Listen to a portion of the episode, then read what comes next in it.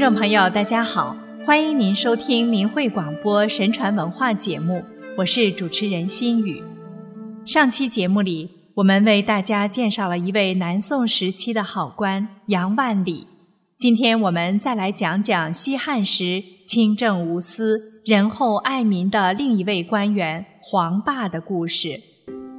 黄霸是西汉时淮阳阳夏人，他自幼攻读法律之学。胸有大志，历任河南太守丞、廷尉正、颍川太守、丞相等。他为官清廉，文治有方，性温良谦虚，识文博广，理事以法律为准，治民以教化为先。《汉书·循吏传》中记载：自汉兴，严治民利，以霸为首。黄霸深受民众的爱戴。汉昭帝时，一些地方官吏多以执法严酷为能，把能吹毛求疵作为衡量能力的标准，而黄霸独以宽和仁厚之名，断案崇尚仁政。他任职河南太守丞，熟人法律条文，处事议政，合乎法度，顺应民意，主张实行外宽内明，教化为先。把重点放在防患于未然上。汉宣帝继位后，闻黄霸执法公正，招任廷尉正。在任上，黄霸多次决断疑难案件，朝廷上下都认为判得很公平。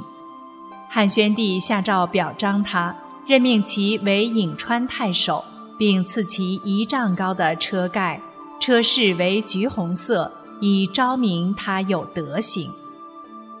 教化为先，黄霸治郡从不轻易使用刑罚，而是尽力实行德教。若有不从的，才用刑罚。他多次颁发刑律，均告知于民，达到家喻户晓，使犯罪率大大降低。其实汉宣帝勤政爱民，朝廷为改善民生，多次颁布了有关利农惠农的诏书。但是很多地方官吏接到诏书后，自己看看就放下了，不让更多的百姓知道。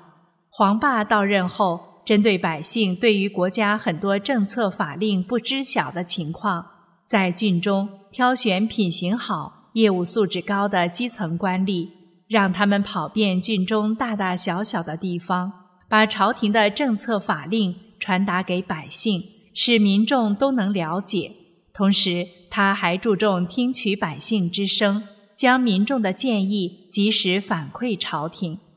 他制定了详细的安民条款、调教，即一条一条的教诲，内容包括劝善、止恶、耕作、蚕桑、节约等，百姓生产生活各方面几乎都规定到了，规劝黎民遵章守法，做善事，防奸邪。秦氏农桑、节约资财等，设置父老、师帅、武长，拿着推广宣讲，在民间颁布施行，以教化民众。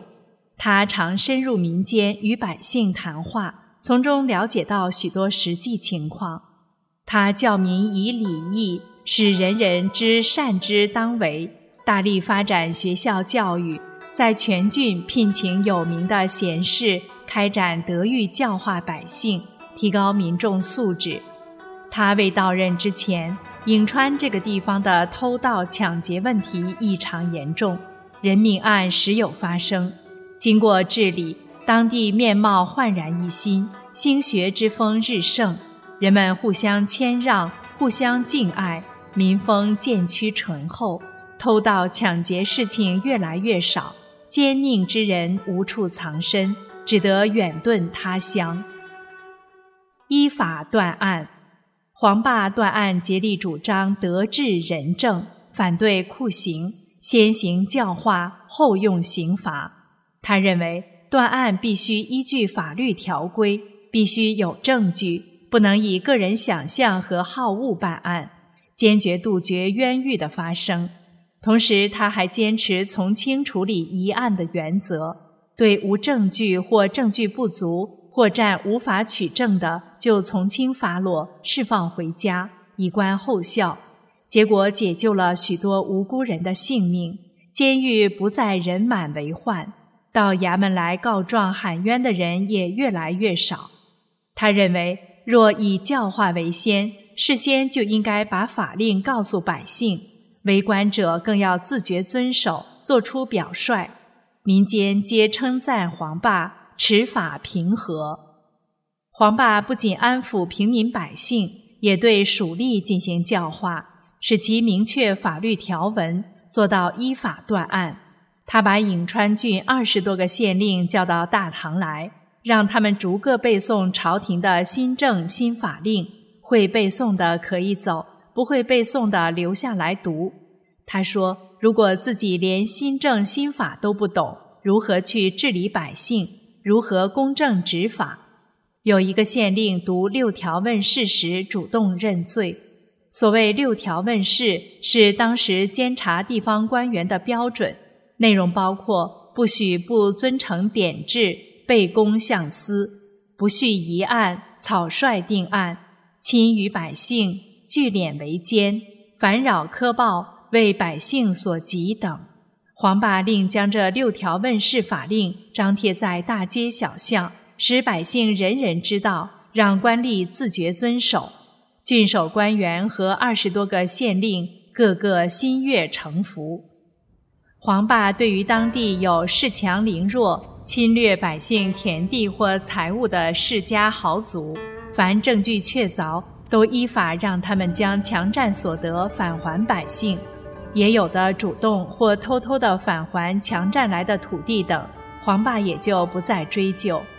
黄霸还派人到临县和官道上张贴安民告示，号召逃荒在外的农民回乡。凡回家开荒种田者，发放粮食、种子，免税、免劳役。他同时责令各县县令妥善安置逃荒者。于是，外出逃荒的农民纷纷返乡。体恤民生，黄霸深知百姓利益无小事。对于百姓之事，无论巨细，他都会认认真真的办好；就连平民的家常琐事，他也考虑得周到得体。他带领全郡百姓发展农桑，带头脱掉官服官靴，下地拉犁耕地，鼓励农民种树、养猪、养鸡鸭、养桑蚕，积极提倡节俭增财，下令禁止用粮食喂马。把朝廷的休养生息政策逐一落实，使百姓安居乐业。他要求郡内隶属的各个驿馆、乡里治所都要喂养猪鸡，以便赡养鳏寡贫弱的人。得知某乡有孤独老人去世，没有后人来安葬，他就亲自具体安排哪个乡里治所的大木头可以做棺木，哪个驿馆饲养的猪。可以用来祭祀等，说得清清楚楚。每次属下的官吏按照他说的去办，都会丝毫不差。黄霸的细心达到如此程度，可谓明察秋毫，吏民都佩服他，称其神明。为了解民情，黄霸经常到各地访查，也常派官员微服私访。一次。他派一位年长廉洁的属吏秘密出行访查，这名属吏依言出发，担心泄露行踪，中途不敢在驿亭住宿，饿了就在路边休息吃饭。这时忽然飞来一只乌鸦，叼走了他手里的干肉。恰巧这时有个百姓要去郡衙说事，看到了这一幕，就对黄霸讲了这事。蜀吏回来后。黄霸热情地迎上前，笑着说：“你实在是非常辛苦，在路上吃饭还被乌鸦抢走了肉。”蜀吏听后大惊，以为黄霸对他外出的所有情况都已知晓，所以对所问的事情丝毫不敢有所隐瞒。黄霸在颍川前后任职八年，十载其以外宽内明，得利民心。颍川夜不闭户，路不拾遗，户口遂增，至为天下第一，并赞其为国家栋梁之才。是时天下太平，百姓安居，上天自然降下祥瑞。凤凰、神雀多次飞集到各郡各封国，而尤以飞集到颍川郡的最多。汉宣帝认为黄霸的治绩是全国最优秀的，下诏褒奖。颍川郡守黄霸能宣明朝廷诏书法令，加强教化。孝子悌弟贞妇顺孙日益增多，耕作者相让于田界，赡养孤寡，暂助贫困。监狱八年没有重罪犯，利民向往教化，品行道义兴起。黄霸可称得上是贤人君子了。尚书说：“公古大臣贤能啊！其赐爵关内侯，黄金百斤。”至中两千担，黄霸把所赐一百斤黄金全部捐献给颍川郡修理河道，自己分文不留。而颍川郡孝悌有德性的百姓及乡官中三老、吏田等，皇帝也分别赐给他们爵位及布帛。后来朝廷征召黄霸担任太子太傅、丞相。黄霸一生奉公守法，不贪私利，推行善政，勤行教化，成为一代治郡的楷模典范，一直为百姓所传颂。他的儿子黄赏任官都尉，封司侯；孙子黄甫官至卫尉九卿，封中侯。他的子孙官至两千担的有五六个人，都很贤德。可以说是积善之家必有余庆了。